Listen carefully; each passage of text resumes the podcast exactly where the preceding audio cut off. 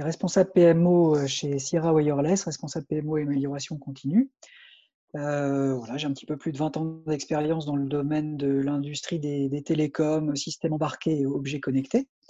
Et j'ai, au cours de mon parcours, souvent été confronté aux problématiques classiques de gestion de projet avec la gestion du triptyque euh, qualité-coût-délai et euh, des pressions euh, toujours plus grandes pour livrer toujours plus rapidement tout en conservant des niveaux de qualité élevés.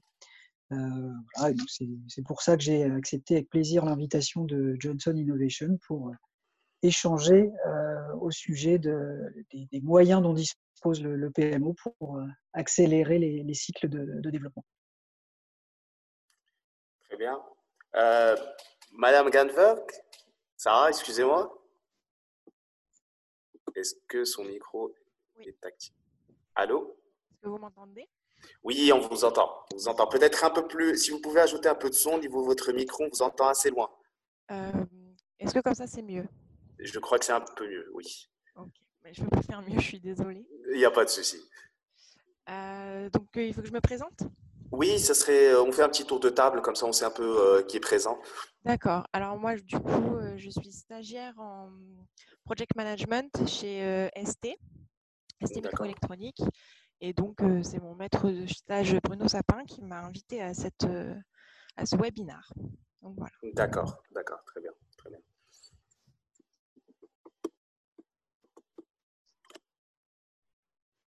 Bonjour, je suis Saïd Saadid, je suis le producteur de l'événement PMO euh, en octobre. Euh, voilà. Peut-être qu'on peut commencer, euh, Pierre-Yves, en attendant que les autres arrivent. Un peu trop tardé à terme, mais voilà. D'accord, donc vous, vous, me faites signe si quelqu'un se, se, joint pour que. D'accord, pas de souci. Pas de souci. Voilà je puisse euh, être informé. Donc, euh, comme, comme, je le disais, moi, je suis euh, souvent intervenu dans des contextes suite à des fusions-acquisitions liées à des stratégies de croissance externe, des contextes avec une, très forte concurrence, un domaine très concurrentiel, où pour remporter un, deal suite à un appel d'offres, il faut être en mesure d'être le meilleur en termes de, coût, bien sûr, coût du produit délivré, mais aussi euh, date à laquelle il sera disponible, des contraintes euh, time to market euh, très très fortes. Et du coup, le, besoin de chercher des moyens de, raccourcir le, les délais de les durées de projet, donc les délais de, développement. Puisque je suis essentiellement intervenu moi dans le domaine de l'électronique et le développement de, produits euh, et de logiciels. Euh, donc, euh, étant moi ingénieur de, formation, ingénieur généraliste, j'ai fait plusieurs métiers avant d'être responsable PMO. j'ai notamment exercé des métiers au niveau du, test, test et de la certification, puis j'ai encadré des équipes pluridisciplinaires. Euh, et c'est ce qui m'a permis d'avoir une vision de l'ensemble des acteurs euh, au sein d'une entreprise. J'ai principalement évolué dans des structures matricielles. Euh, et je pense que ça, c'est un élément essentiel pour après être en mesure de trouver les bons leviers pour accélérer les projets ou du moins faire en sorte qu'ils ne prennent pas de, retard plus que, plus que prévu. J'ai notamment dans mon parcours était responsable d'un projet qui, a, euh, euh, qui avait pour objectif d'amener l'organisation dont je faisais partie au niveau de maturité CMMI 2. Euh, pour les gens qui ne connaîtraient pas, le CMMI, c'est un modèle qui est sur une échelle de, maturité qui va de 1 à 5. Toute société, dès lors qu'elle existe, a le niveau de maturité 1. Euh, et les différents niveaux de maturité vont permettre à la société de s'améliorer. Alors le niveau 2, c'est principalement centré sur toutes les problématiques de gestion de projet. Euh, c'est pour ça que je le mentionne ici. Euh, le niveau 3, ça va être plus sur toutes les pratiques d'engineering, donc tout ce qui est lié à l'architecture, la, gestion des exigences, des spécifications. Et puis les niveaux 4 et 5 vont après englober la, maturité des, autres processus transverses et notamment tout ce qui est amélioration continue, processus de formation et suivi des, indicateurs. ce projet a permis à la société donc de d'aligner les pratiques sur quatre sites différents, qui étaient des sites situés en Asie et en Europe, et qui historiquement, je vous ai parlé de contexte de fusion et acquisition, historiquement continuaient à travailler sur les ex de la société A avec certains modèles de documents, certaines pratiques qu'ils avaient l'habitude de mettre en œuvre, et les ex de la société B, même chose. Ce qui fait que pour un client externe, en fait, sans être en mesure de déterminer quelle équipe de développement avait travaillé, euh, il pouvait, s'il achetait deux produits euh, faits par les deux équipes, constater des différences notables, que ce soit dans euh, la documentation qu'il allait recevoir ou le type d'informations qu'on allait échanger avec lui pendant la durée du cycle de développement. Donc le travail a consisté à homogénéiser toutes les pratiques, à euh, définir un vocabulaire commun. Donc c'est ce que nous avons pu faire. Terminologie commune, ça c'est vraiment un point très très important qui nous a permis de, mieux fonctionner ensemble. Utiliser aussi des outils de gestion de projet communs. On s'est tous mis d'accord sur euh, les outils. Alors, quand je parle d'outils, c'est pas seulement euh, les outils de gestion de l'échéancier, du planning, mais aussi euh, les tableaux de bord de pilotage de projet, euh, les, donc, certains documents de, de cahier des charges, gestion des exigences, ou encore euh, la, façon de catégoriser les risques et bien s'assurer que tout le monde euh, gère des risques avec, encore une fois, une façon d'évaluer les risques qui est commune et qui permettait de définir également des indicateurs communs, ça c'était très important, ce qui faisait qu'on pouvait comparer après les projets les uns envers les autres et on pouvait également consolider les données. Sachant que mon, credo, c'était de ne pas euh, utiliser des indicateurs qui soient des indicateurs subjectifs. Vous l'avez peut-être vu dans, vos projets, mais on voit souvent l'utilisation de smiley, euh, vert, orange, rouge. Alors, ça ne veut pas dire que je suis euh, contre le smiley, on utilisait des smileys, mais la façon de dire si le smiley est vert, orange ou rouge, c'est le résultat du calcul d'une formule et le fait d'avoir un résultat qui fasse partie d'une tranche de valeur. Par exemple, 90 à 100, c'est vert. De 89 euh, à 70, on est euh, orange, par exemple, et sous les 70, on est en rouge. Euh, donc, le, le, succès de ce projet nous a permis non seulement d'obtenir la certification niveau 2, mais ça nous a permis également de pouvoir consolider les informations au sein de nos projets pour pouvoir prendre des actions sur les projets qui présentaient des, retards, de gagner en visibilité, en transparence, en interne aussi bien qu'en externe, puisqu'on était en gagnant confiance sur l'avancement réel des projets. Vous avez peut-être aussi tous connu le syndrome sur un projet de six mois, par exemple. Pendant les cinq premiers mois, tous les indicateurs sont au vert. Et le sixième mois, qui est le mois de la livraison, de la clôture du projet, on commence à annoncer des retards. Pourquoi? C'est parce que jusqu'ici, les avancements n'étaient pas vraiment réalisés sur des événements, des éléments factuels ou, concrets. Euh, on a également, grâce à ce projet, pu mieux gérer les demandes de changement, puisque les demandes de changement, euh, c'est quelque chose qu'il faut savoir gérer et accepter. Euh, ça fait partie aujourd'hui du business. Il faut savoir être agile au sens premier du terme. Je ne parle pas forcément des méthodes agiles. Donc être capable de s'adapter et de modifier euh, son, plan projet euh, en fonction des demandes des différents clients ou des évolutions qui peuvent se produire pendant le projet.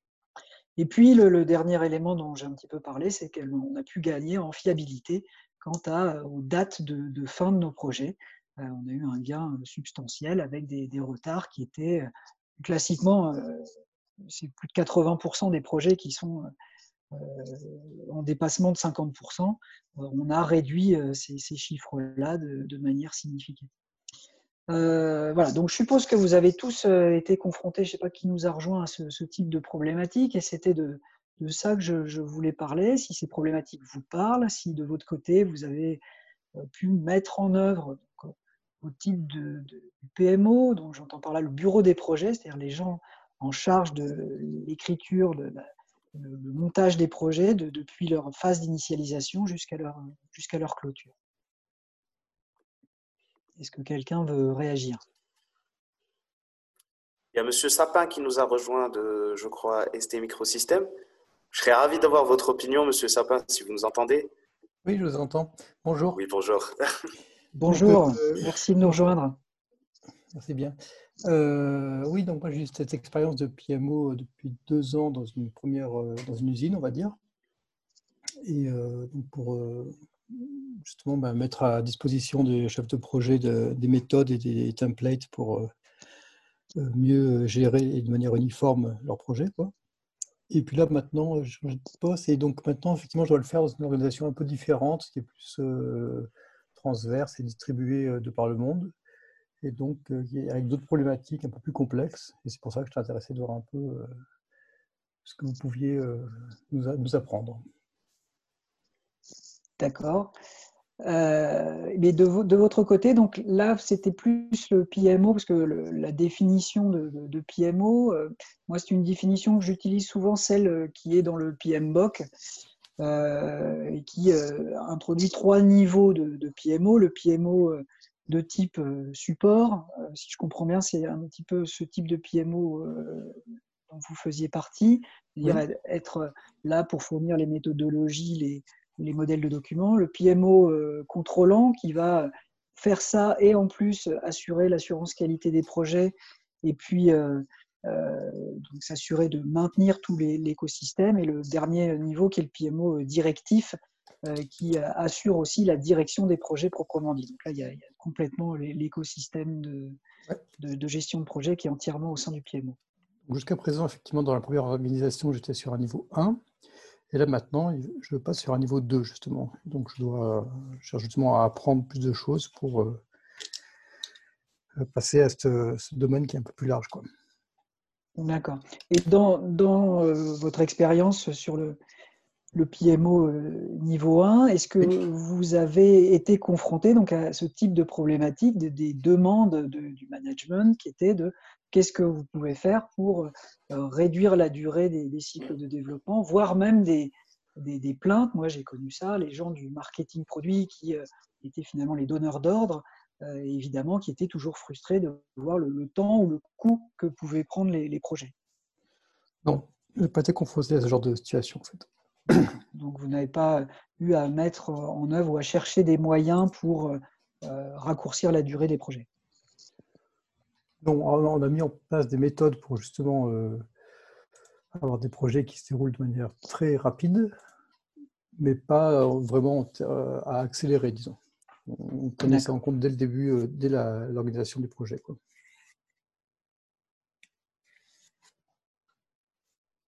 Est-ce qu'il y a quelqu'un d'autre qui souhaite intervenir? Je ne sais pas qui est en ligne. Alors, moi, un, exemple que je, peux donner dans le, contexte euh, dans lequel j'ai travaillé. Alors, on était sur des, durées de développement, euh, historiquement, quand j'ai rejoint la, la, société, qui étaient entre 12 et 24 mois en fonction de la nature du produit. La nature du produit, c'était un, on va dire, un, modem cellulaire euh, utilisé, donc euh, communication cellulaire, c'est-à-dire euh, communication mobile, nos, téléphones portables, tout ce qui se connecte au réseau 3G, 4G et 5G bientôt. donc la définition de ce, produit, sa certification, puisque c'est un, produit qui manipule les, ondes radio, donc qui doit être certifié pour s'assurer qu'il ne vient pas perturber le spectre des, autres appareils radio. Euh, donc le, le, projet incluait voilà, le développement de ce produit, sa certification, la mise en place également de, des solutions de test en usine et euh, toutes les fonctionnalités logicielles, donc le logiciel embarqué qui allait donc, ce qu'on a, un, des moyens qui, était euh, le, plus efficace, parce que, comme je le disais, on a finalement un, triptyque qualité, coût, délai. Euh, et bien sûr, quand on a ce type de requête d'accélérer les cycles, c'est rarement avec. Euh, et par ailleurs, la bonne nouvelle, c'est que je, fais grossir la, structure et donc je vais avoir plus de gens pour travailler sur les projets. On sait bien souvent, évidemment, à effectif constant, et donc il faut trouver des moyens ailleurs que dans les, moyens humains. Alors, un premier levier qui a été très important, ça a été de finalement challenger le cahier des charges. Donc ça, c'est au moment de la, genèse du projet, quand chez nous, il y avait historiquement un cycle de, roadmap, on va dire deux fois par an, où les, idées de nouveaux projets, avec nouveaux produits, pardon, avec sur quelle technologie étaient présentées. Et puis après, l'objectif des équipes de, R&D était de mettre en place la structure projet pour implémenter la roadmap, donc développer les, produits et services qui étaient demandés. Et on se rend compte que souvent, le marketing produit, puisque c'était chez nous l'entité en charge de la définition du cahier des charges, avait une, liste d'exigences qui était vraiment une liste à l'après-vert, qui était l'objectif pour eux était de d'avoir le produit qui soit le plus polyvalent possible pour être à chaque fois en mesure de répondre à un appel d'offres et de remporter le marché parce que le produit avait toutes les fonctionnalités demandées. Donc quand on est sur un secteur où euh, très large, on adresse des secteurs comme la gestion de l'énergie, l'automobile, les terminaux de paiement, plein de petits, enfin, plein de grands secteurs et après plein de petits secteurs potentiels et de types d'applications différents, le produit générique, il a un coût énorme. Et si derrière, le produit en question qu'on va livrer ne trouve pas preneur sur tel ou tel marché, on aura implémenté des fonctionnalités pour rien. C'est ce qu'on appelle dans la gestion de projet le, le plaqué or. C'est-à-dire que le produit fait beaucoup plus que ce que les gens en, attendent. Donc, un vraiment des premiers leviers, ça a été de finalement par deux moyens, de négocier le cahier des charges en disant qu'est-ce qu'il est absolument indispensable de faire pour tenir la contrainte, donc la date attendue par le marketing produit, et de lui faire comprendre que, faire comprendre au marketing produit que ce levier, c'est lui qui l'avait, c'est lui qui devait faire des choix, et nous, notre rôle en tant qu'entité euh, supportant les projets, était de lui faire comprendre que la date de fin d'un projet, c'était la fin d'un processus de planification qui enchaînait euh, des tâches et que toutes ces tâches avaient un rapport avec le cahier des charges. Donc, si on pouvait alléger le cahier des charges, on pouvait euh, raccourcir le, délai de livraison. Donc ça, ça a été un travail euh, très très important qui a aussi consisté à faire comprendre, pour aider le marketing produit à faire des arbitrages, à expliquer quelles fonctionnalités étaient particulièrement chères, et ça, nous est tous arrivé. Parfois, on demande quelque chose et on n'a aucune idée de l'effort que ça va euh, nécessiter derrière. On peut avoir un a priori qui est oh, ça, ça ne doit pas être grand-chose. Et dans la réalité, il, faut un, travail assez conséquent. Donc, on a gagné en transparence, construit une confiance avec le marketing produit pour être en mesure de faire le tri des fonctionnalités absolument nécessaires euh, donc on éliminait les fonctionnalités ou on se disait ces fonctionnalités pourront être ajoutées par la suite. Voilà un, exemple de, pratique qu'on a pu euh, implémenter pour euh, raccourcir la durée de nos projets. C'est tout simplement limiter le périmètre. En fait, moi j'aurais une question pour vous, euh, Monsieur Klein. Euh, euh, en ce moment, quand on regarde un peu les évolutions qui sont qu'on peut trouver comme solutions, comme outils qu'on peut utiliser, on parle beaucoup d'intelligence artificielle. Avec comme discours, comme quoi ça, peut faire que nos cycles sont plus rapides, sont plus efficients, plus, plus euh, adapté au, travail euh, en, un temps très réduit. Est-ce que selon vous, justement, ce, passage ou cette accélération euh, est dépendante des outils ou au contraire, l'implantation de ces outils peut être un facteur qui ralentit cette accélération au niveau d'un département PMO moi, je n'ai pas eu à mettre en œuvre l'intelligence artificielle, d'outils d'intelligence artificielle au, niveau de, mon équipe ou de ce que j'ai pu faire. Euh, par contre, j'ai définitivement utilisé d'autres outils, comme des outils de, BI euh, ou des outils de, de consolidation de, données, des outils aussi pour pas automatiser, mais faciliter certaines tâches, notamment tout ce qui était estimation des charges. et quand l'outil répond à un besoin, c'est rarement un frein. Ce qu'il faut éviter, c'est de tomber dans le piège de quelqu'un a choisi un outil qui fonctionne très bien ailleurs et donc la décision est prise de déployer cet outil dans une structure alors qu'il ne va pas spécialement répondre à un besoin des utilisateurs. Il ne faut, jamais perdre de vue la, valeur ajoutée qu'aura un outil et d'abord commencer par se poser ces questions-là. Pourquoi? Qu'est-ce que je veux faire? Qui doivent amener dans l'ordre après à choisir le bon outil et non pas se dire j'ai cet outil à déployer, allez-y et faites en sorte qu'il nous apporte de la valeur ajoutée. Il y a M. Alain qui nous a, qui nous a rejoint euh, au niveau de la discussion. Je ne sais pas si vous entendez, M. Alain. Je, serais ravi de, de, vous voir euh, rejoindre euh, le débat, peut-être avec votre opinion. Monsieur Alain? Monsieur Alain? Je ne sais pas s'il m'entend. Oui, bonjour, bonjour. Bonjour. Enchanté. Enchanté. Alors en fait, en fait, on avait fait un tour de table, mais vous avez manqué le tour de table. Est-ce qu'éventuellement vous pouvez vous présenter, peut-être nous dire l'entreprise dont, vous faites partie, et éventuellement vos, attentes ou participer à notre, euh, notre question en donnant votre avis? Eh bien, bonjour à tous. Moi, je me présente, Sylvain Nel. Euh, j'ai 40 ans et je suis euh, donc responsable de l'administration des projets digitales dans l'entreprise ACOM. ACOM, c'est une entreprise euh, qui fait des câbles, euh, câbles optiques, câbles de voiture, câbles, euh, voilà, différents câbles. Et moi, je suis PMO sur la partie digitale, donc c'est une partie qui va transformer un petit peu la partie de production. Donc voilà, mes attentes concernant vos vidéos, c'est plutôt la curiosité qui me fait venir un petit peu et puis voir un petit peu comment, comment ça se passe autre part. Donc voilà.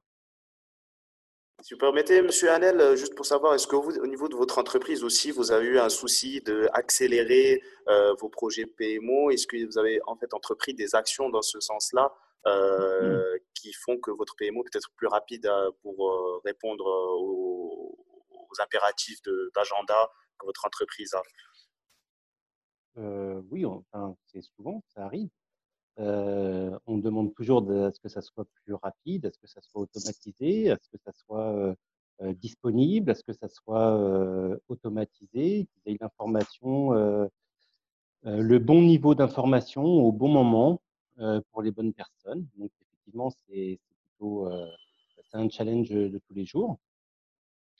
moi personnellement, je pour, pour arriver à, cette, à, certaines solutions, j'ai fait équiper la partie, mon, entreprise du logiciel Power BI, justement, justement pour automatiser pas mal de choses, et puis qu'ils aient accès à des tableaux de bord, à, à, des outils de décision assez rapidement, qui se mettent à jour automatiquement et voilà, avec différents accès en fonction des, des, niveaux et, et, en fonction de l'administration. Donc euh, voilà, c'est ce que je rencontre au quotidien. Très bien, très bien. Euh, je vous laisse, euh, Monsieur Klein. Oui, donc ça ce sont plus les, des moyens pour améliorer finalement la, la, transparence sur l'avancement des, des, projets et l'échange d'informations.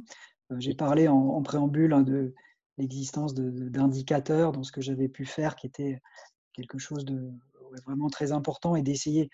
C'est peut-être là si je devais raccrocher à votre question sur l'intelligence artificielle, euh, mais bon, c'est quand même un peu tiré par les cheveux, euh, que euh, effectivement, il est pour moi essentiel d'avoir des indicateurs qui soient basés sur des données numériques et pas sur les opinions de telle ou telle personne, parce que je vous le disais, j'avais beaucoup évolué dans une les contextes internationaux, euh, en fonction de, si on va avoir affaire à un chef de projet qui est euh, sur le continent asiatique, et encore, même s'il est en Chine, République populaire, ou à Hong Kong, il va y avoir des différences.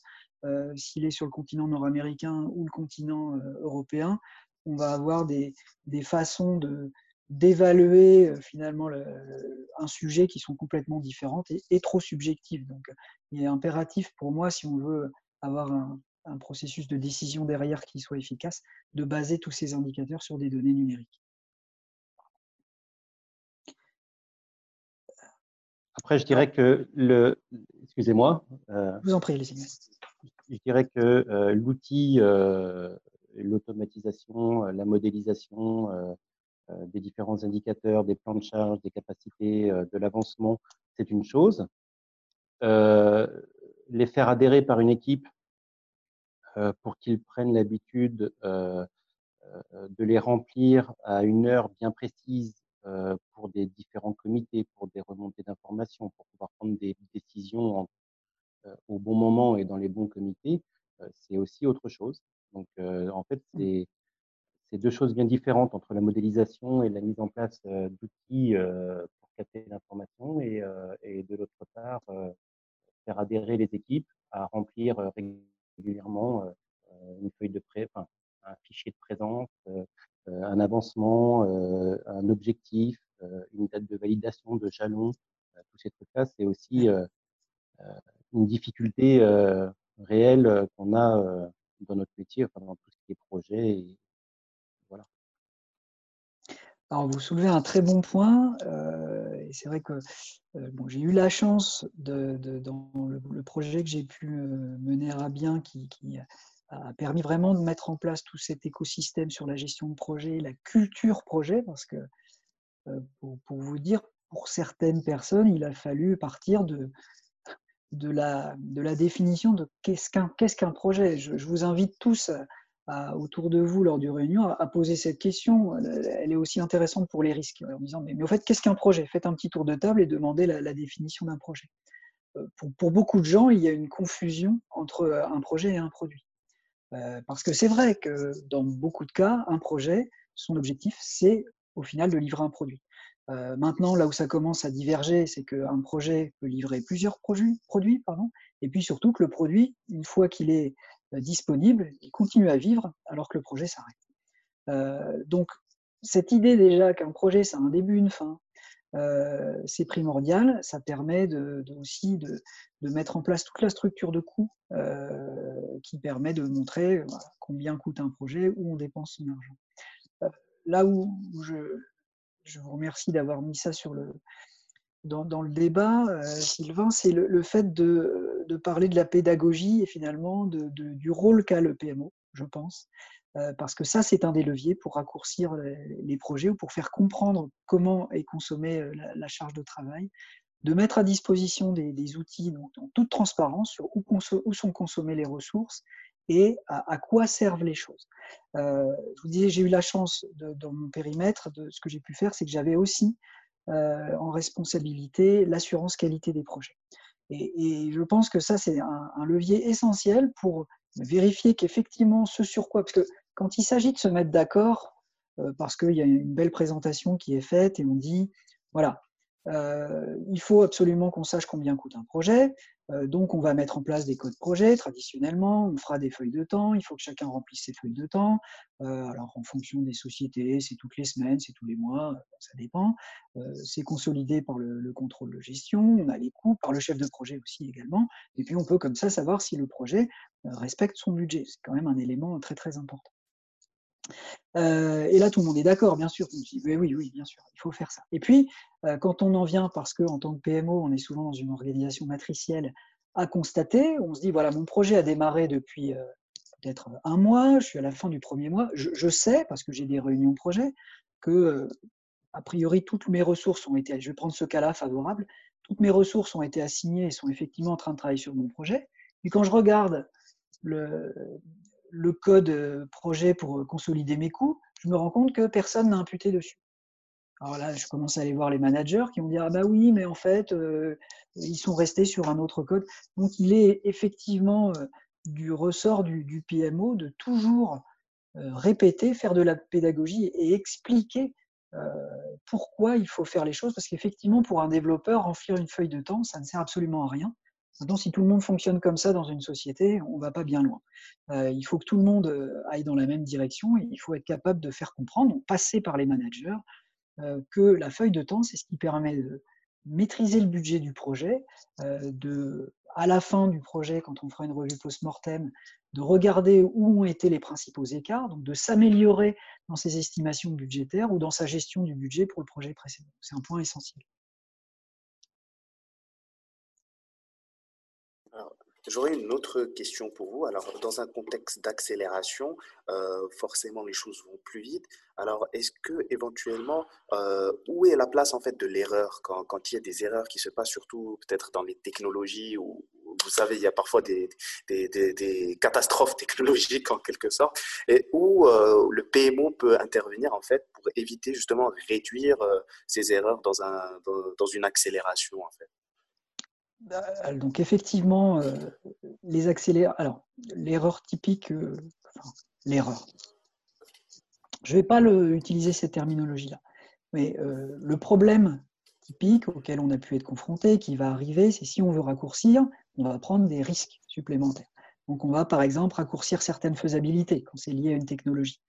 Euh, donc on a un cahier des charges, je vais prendre un exemple tout simple, qui euh, nous impose de passer sous un certain seuil de consommation électrique. c'est important pour être concurrentiel, euh, pour répondre aux besoins du client, parce qu'il a une batterie, il veut une durée de vie très longue. Il faut consommer sous un certain seuil. et puis on a un historique quand même, en général on n'est pas nouveau dans son métier, donc on sait que les produits, en général, ils sont à la limite de ça, mais on a bon espoir qu'on va y arriver.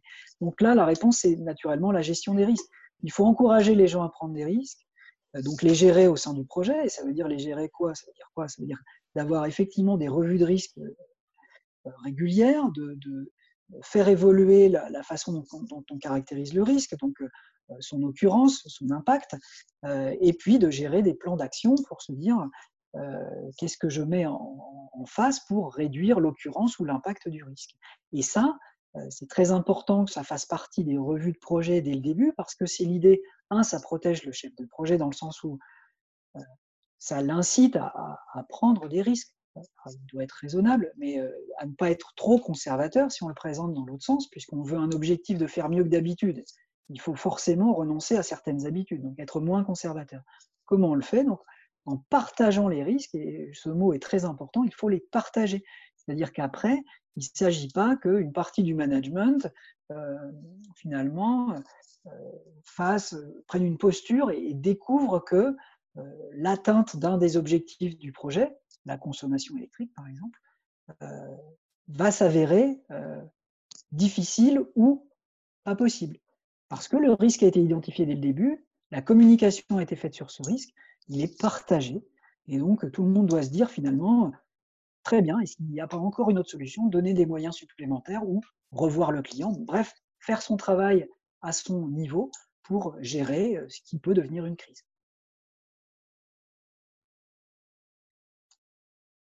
Ah, Monsieur Sapin, éventuellement, vous aurez une opinion sur ce sujet, Monsieur Hanel aussi?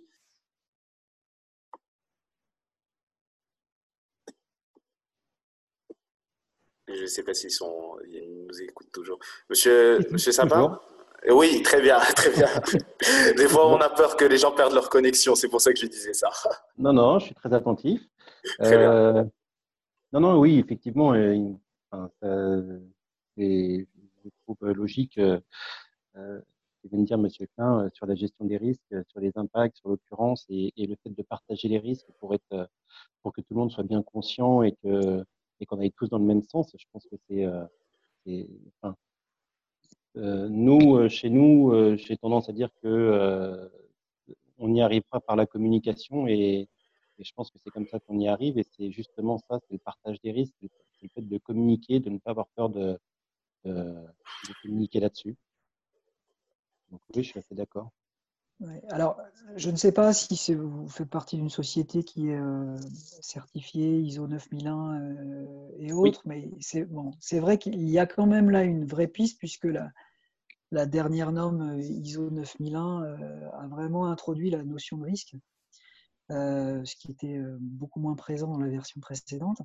Et du coup, il y a, finalement, voilà, il y, a, quasiment une obligation à gérer, gérer les risques maintenant sais pas si vous avez passé un audit euh, ISO 9001 depuis que la, nouvelle norme est sortie.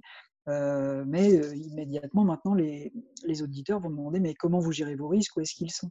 Donc finalement, ça permet de, se reposer sur le département qualité pour avoir...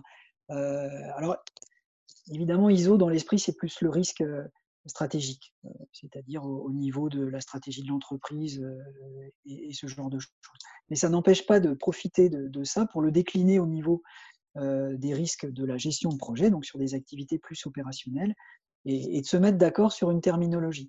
Là où on a fait de gros progrès pour la gestion des risques, parce qu'après, si, on parle de ça, je peux, être un peu plus concret, c'est quand on a aussi défini, encore une fois, dans l'idée de pas avoir, euh, si je caricature, le, français, il va tout mettre en rouge.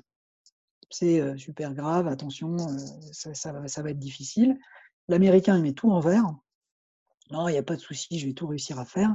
Et puis, côté Asie, on va peut-être plutôt être entre les deux, plutôt vert aussi, ou à la limite, on ne va pas les identifier les risques parce qu'on ne voudrait pas faire trop de vagues. ça n'est qu'une caricature. Hein.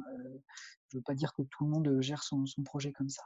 Euh, cependant, quand on donne un guide euh, pour évaluer un risque euh, et qu'on a l'assurance qualité aussi pour challenger et, dire sur un, ça m'est souvent arrivé de revoir un plan projet et de constater la présence d'un ou deux risques et de me dire sur un projet de 18 mois, c'est pas possible. Quelque chose n'a pas été fait avec l'équipe.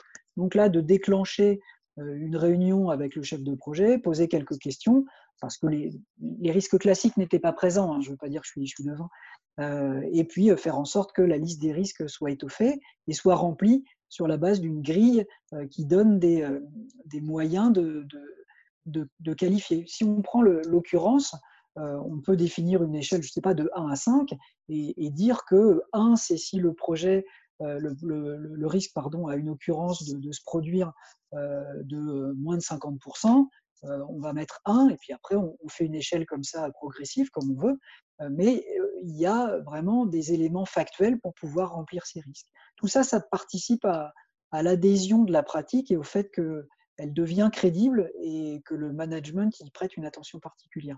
On dit toujours que le management a peu de temps à consacrer à un projet. C'est vrai quand on arrive sur une revue de projet ou de programme et qu'on a des indicateurs qui sont donc homogènes, simples dans leur présentation, c'est-à-dire qu'effectivement, ça peut être un smiley, euh, mais que derrière, on sait qu'ils sont euh, basés sur des, des, façons d'être construites qui permettent de les comparer les uns aux autres, et on sait aussi que on peut montrer sa revue de risque et qu'on a une stratégie qui est de revoir, par exemple, que les risques de rang 1, euh, ça, facilite nettement le suivi des projets, ça permet au chef de projet de gagner la confiance du management et d'obtenir des moyens euh, pour l'aider. Parce que souvent, un risque, euh, euh, quand il est rouge dans un projet, c'est que l'équipe projet n'a pas les moyens de le, résoudre. Il va falloir faire appel à une autre entité dans l'organisation, et hiérarchiquement, le chef de projet n'a pas de levier, donc sa priorité passera toujours en, deuxième. donc il, faudra avoir l'appui de le responsable de toute l'ingénierie, le responsable des opérations ou des programmes pour faire avancer le sujet. Monsieur Arnel, j'ai vu que vous aviez désactivé votre micro. Vous auriez une autre remarque peut-être? Non, pas particulièrement. Ah, d'accord, Pas sur la gestion des risques en tout cas. Moi j'avais une, question. Oui, n'hésitez pas. De la, communication. Là. Effectivement, c'est important de, quand on gère un projet ou un PMO de bien communiquer auprès des stakeholders. Et euh, quel euh, canot ou quel euh, niveau de communication vous préconisez pour justement bien répondre à cette problématique? De, de, participer aux revues de projet. Je suppose que vous avez des revues de projet.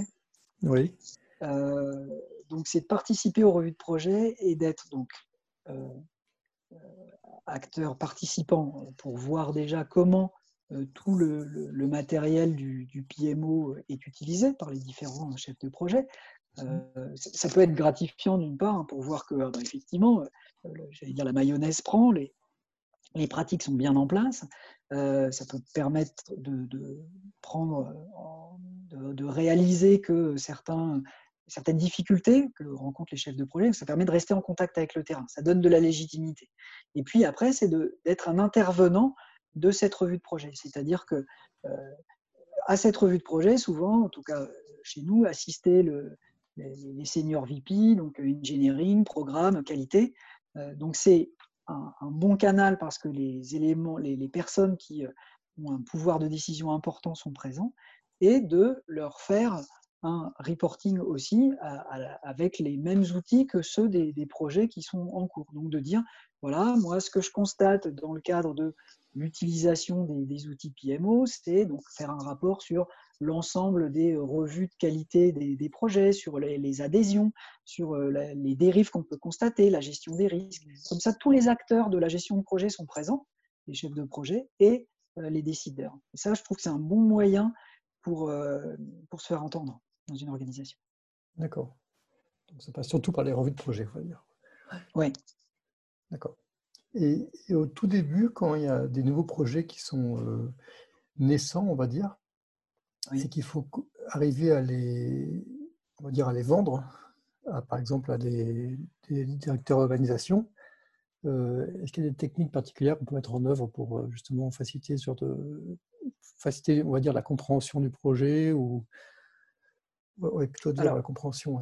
Oui. Alors, dans, notre mode de fonctionnement, moi, ce que, ce que j'ai connu, c'est que les, il n'y avait pas forcément à, se vendre, c'était vraiment une démarche euh, stratégique de l'entreprise. Il y a une mmh. roadmap produit, voilà, roadmap produit, et derrière, le marketing produit doit décider, donc avec des, dates en fonction des disponibilités de techno ou des euh, impératifs, euh, parce que il y a la concurrence qui a tel type de produit. Enfin bon, mmh. Le marketing produit décide de, de, certaines priorités. Je dis certaines parce qu'on arrive assez vite à la dérive que tout est prioritaire. Mais voilà, mmh. on va parler d'un monde qui fonctionne quand même bien. Il y a des priorités. donc les, projets doivent être faits. les, gens n'ont pas le choix de dire oui ou non. Par contre, là où ça devient problématique dans une structure matricielle, c'est qu'il va falloir effectivement trouver les moyens. donc les ressources alors, financières, ça, on fait un budget, on fait un, plan projet, un kick-off, et puis tout le monde est d'accord. Alors évidemment, on ne présente mmh. pas le budget de son projet euh, chez nous, le, sponsor des projets, c'était le, responsable marketing produit. Euh, c'est lui le demandeur, qui est le représentant de, l'entreprise pour implémenter la roadmap. Euh, donc on échange avec lui en lui disant voilà, il va falloir engager certains coûts. souvent on est quand même dans le, business as usual, mais il peut arriver qu'on ait des coûts plus importants parce que c'est une nouvelle techno, parce qu'on a besoin de faire l'acquisition d'une techno qu'on n'a pas en interne, ce genre de choses.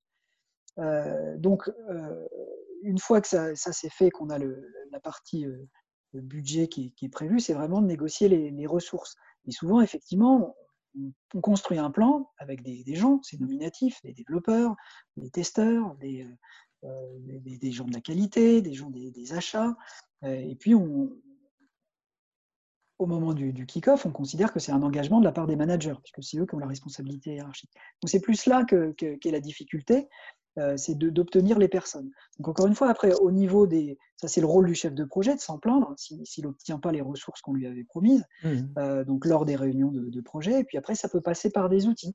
Euh, il existe des outils qui permettent de, montrer où les ressources sont allouées, Microsoft Project Server ou Microsoft Project Online maintenant, mmh. notamment, une version beaucoup plus légère, qui fait que si tous les chefs de projet postent, publient leur, leur planning donc ça, signifie avoir alloué de manière nominative euh, des tâches à des personnes, on va voir leur bande passante et on va voir qu'ils ne sont plus disponibles pour travailler sur d'autres projets.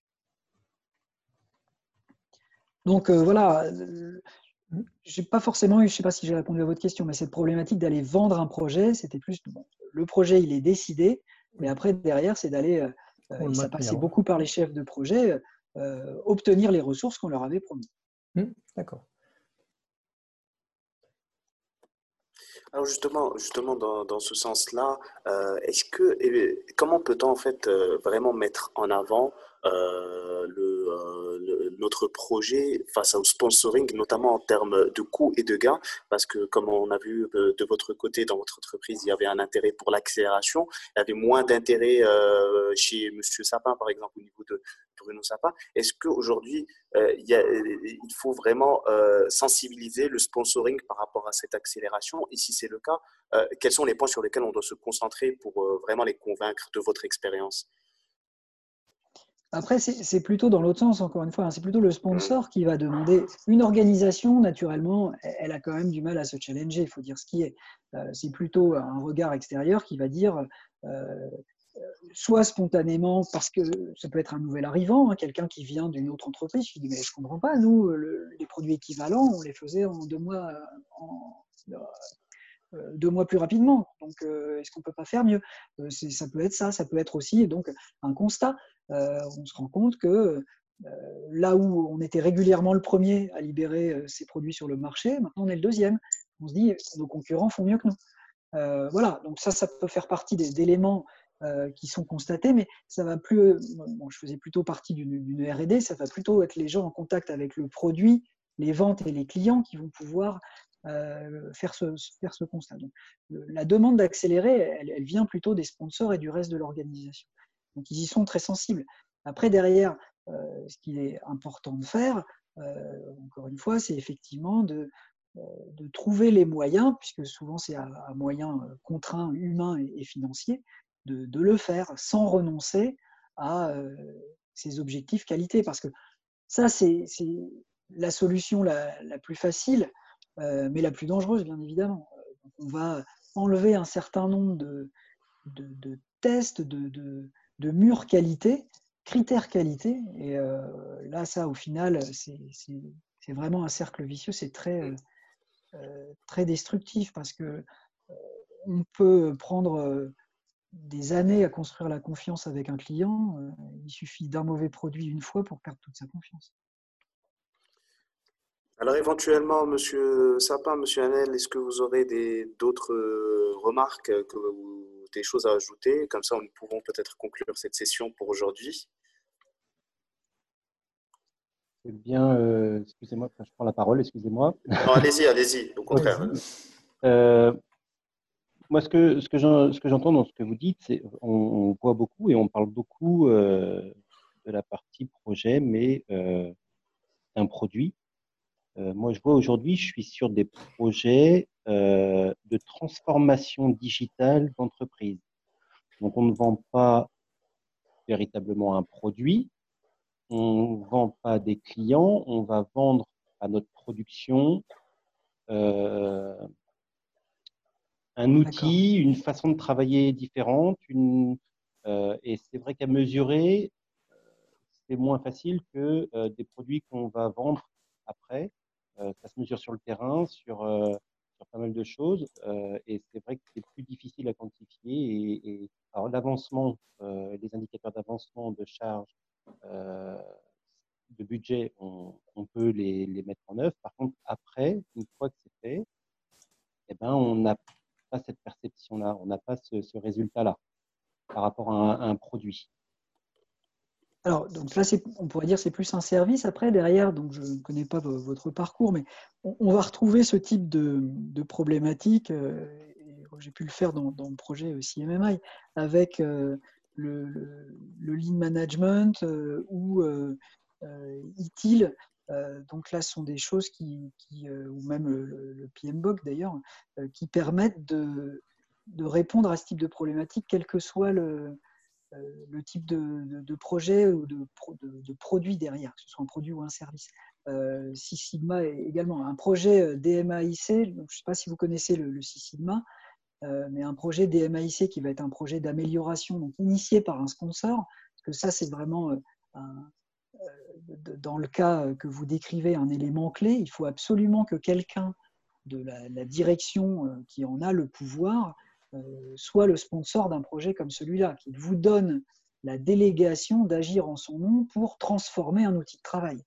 Euh, parce que ça, dès que les difficultés se présenteront, et il y en aura, ça vous permet de dire, mais attention, là, il ne s'agit pas de moi vous demandant de faire ça, parce que souvent il n'y a pas de lien hiérarchique, mais bien moi, représentant de la direction, en train de vous dire, voilà la direction dans laquelle on, veut aller. Après, donc, il faut impliquer les gens, euh, les parties prenantes clés en, les, en les incluant dans les groupes de travail s'il y en a, ou en, leur partageant l'avancement, en, les rassurant aussi sur ce qui se passera après, sur la valeur ajoutée que ça va leur apporter, sur les, formations qui vont accompagner le changement.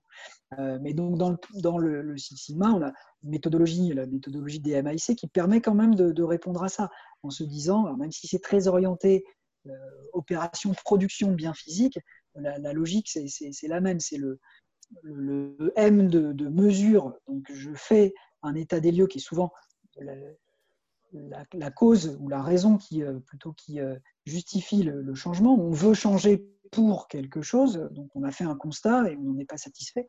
Et on, on espère un résultat ou une valeur ajoutée attendue. Donc l'idée, c'est de prendre le temps de mesurer euh, la situation avant de procéder au changement. Et comme ça, de pouvoir comparer après, est-ce que maintenant c'est mieux? Vous voyez, sur un projet comme un projet CMMI, euh, qui est définitivement pas un, projet de, développement de produits, mais plus un projet d'organisation, euh, il y a un constat qui est fait, c'est que on n'est pas bien organisé, les projets sont très souvent en retard, et puis on n'a pas de certification. Alors bien sûr, à la fin du projet, c'est facile de comparer, il y a eu une certification, mais c'est euh, bien entendu pas le, but euh, ultime, c'est de pouvoir après montrer que parce qu'on a des outils pour consolider euh, les projets, qu'on a mis en place la consolidation de données, on est capable de dire que maintenant, l'ensemble des projets termine plus tôt qu'avant, que les budgets dérivent beaucoup moins qu'avant, parce qu'on a ces données-là. Donc il faut prendre le temps de mesurer l'existant avant d'entamer le changement, sinon effectivement, il est très dur de montrer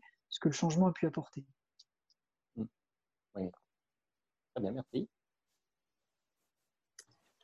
Alors, euh, on va essayer, on va, je pense qu'on va terminer. Euh, il est bientôt. J'ai une euh, question. oui, oui, ça euh, Quels seraient les trois points éventuellement à retenir? Oh, J'aurais pu vous la poser, celle-là. on est prêt. les, les, trois points à retenir, c'est donc si on est bien dans un contexte, on est d'accord, où l'effort qui est demandé, c'est d'aller plus vite, sans renoncer aux critères qualité et sans moyens supplémentaires. Euh, je pense que les leviers euh, les, plus euh, importants à, mettre en œuvre, c'est le périmètre du projet.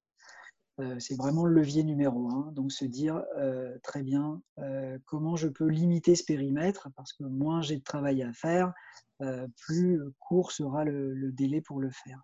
donc ça veut dire challenger les demandes inutiles, ça veut dire bien clarifier, donc prendre le temps, encore une fois, de revoir le cahier des charges, de lever toute ambiguïté, euh, d'être capable aussi au cours du cahier des charges. Je donne souvent cet exemple euh, qui, est assez parlant. je, crois que c'est de l'aluminium. Je crois que dans le pain de mie, il y a de l'aluminium. voilà. Comment on en est arrivé là? On peut se le demander. C'est parce qu'il y, a sûrement quelqu'un qui a dit Oui, mais le pain de mie, il faudrait qu'on puisse le conserver plus longtemps, qu'il reste mou et qu'il soit blanc pour arriver, ou même le, je crois qu'il y a un autre produit, c'est dans le dentifrice pour qu'il soit blanc, qui est un colorant, euh, qui est le même qu'on met dans la, peinture euh, industrielle pour peindre nos murs. Euh, il y, a, un moment quelqu'un qui n'a pas dit oui, on, peut le faire, mais ça va coûter tant ou ça aura tel impact.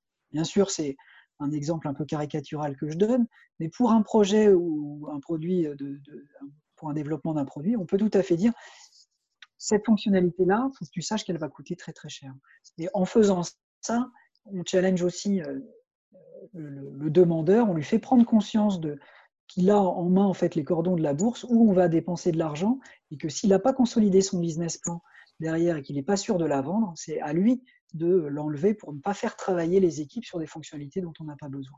Donc vraiment, les leviers, ils sont là pour moi sur la définition du périmètre et après, la capacité à le, le, maintenir. Je parlais des demandes des changements, de, changement, c'est d'avoir réussi à mettre en place une culture de la demande de changement. Moi, j'ai très souvent vu des gens qui euh, sont trop, euh, euh, trop gentils, qui veulent rendre service, c'est-à-dire que dès que un tel va demander, ça peut être le responsable marketing produit, là c'est quand même un gros paradoxe, c'est-à-dire qu'il va demander sans passer par le chef de projet et l'évaluation d'un impact, donc le coût, euh, le coût euh, pour implémenter son changement et puis le coût sur le projet, puisqu'on va forcément euh, avoir un impact sur la date. il, va, faire des demandes comme ça. Donc là, déjà, ça, c'est assez particulier. ou alors, ça va être un chef qui va demander à, un développeur d'ajouter quelque chose, de, faire une petite modification. donc, et les gens aimant rendre service, ils, vont le faire. Mais quand on fait ça, on peut être sûr qu'on dérive sur son projet et que c'est définitivement pas un service à rendre. J'ai vu bien des demandes disparaître à partir du moment où on avait pris le temps de l'étudier, de la faire reformuler, de bien confirmer le besoin auprès du client, de bien confirmer qu'on allait y aller parce que l'impact en coût était le suivant, en date était le suivant, et là la demande disparaissait. Très bien. ça fait trois. Oui, ça fait trois, effectivement. Donc, euh, je vous remercie tous pour votre participation. Malheureusement, on va devoir mettre euh, fin à ce débat malgré que c'était très intéressant. Alors, euh, vous allez recevoir le script de cette discussion ainsi que le podcast que nous avons enregistré pouvez ainsi avoir quelque chose que vous pouvez garder, que vous pouvez euh, euh, aussi partager. Euh, nous avons aussi une plateforme Johnson Insight qui vous permet de discuter un peu plus de la conférence. Nous posterons quelques questions reliées à ce, ce webinaire pour qu'on puisse continuer les discussions. nous organisons aussi deux autres sessions en lien avec nos leaders PMO, notamment la mhm. semaine prochaine, mardi, avec Madame Laurence Stenfield de Plasticomium. jeudi avec Madame Napoli de euh, Unity Technologies. Et euh, le 7 juillet, nous aurons aussi euh, Monsieur Thibaut Drouet de Solocal. Alors, n'hésitez pas aussi à nous contacter, que ce soit moi, Saïd, Elora ou Alexandra, pour vos questions. C'est toujours un plaisir d'avoir de vos nouvelles. Et je vous souhaite sur ce une très bonne après-midi et une bonne continuation avec tous vos projets. Merci à tout le monde. Merci beaucoup. Merci à tous.